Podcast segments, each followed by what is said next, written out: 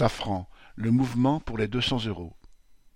Commencé il y a six semaines, le mouvement pour les deux cents euros d'augmentation de salaire tient bon dans le groupe Safran qui produit des moteurs d'avion. Des débrayages se poursuivent encore à Corbeil dans l'Essonne. À l'usine de Villaroche, en Seine-et-Marne, deux cents à trois cents travailleurs débrayent tous les jours sur les deux équipes depuis plus de deux semaines.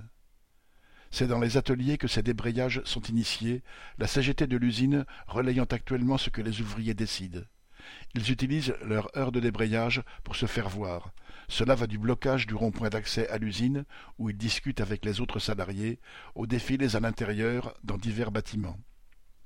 Un temps fort a été le rassemblement de jeudi 17 février avec les ouvriers de Corbeil et une délégation d'un autre site Safran à Saint-Quentin en Yvelines.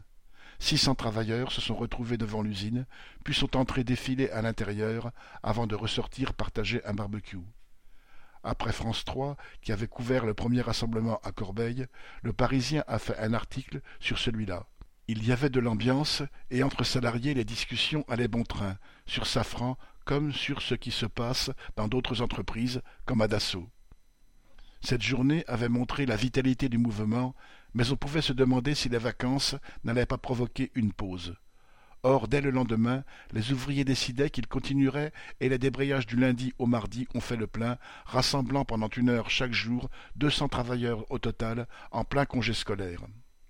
Deux fois par jour, on fait sonner les palans. Tout le monde attend le signal et se rassemble en un clin d'œil au centre de l'atelier pour l'action du jour. Lundi 21 février, la police attendait déjà au rond-point, mais les travailleurs avaient décidé autre chose, laissant la maréchaussée seule dans le vent au milieu des champs entourant l'usine.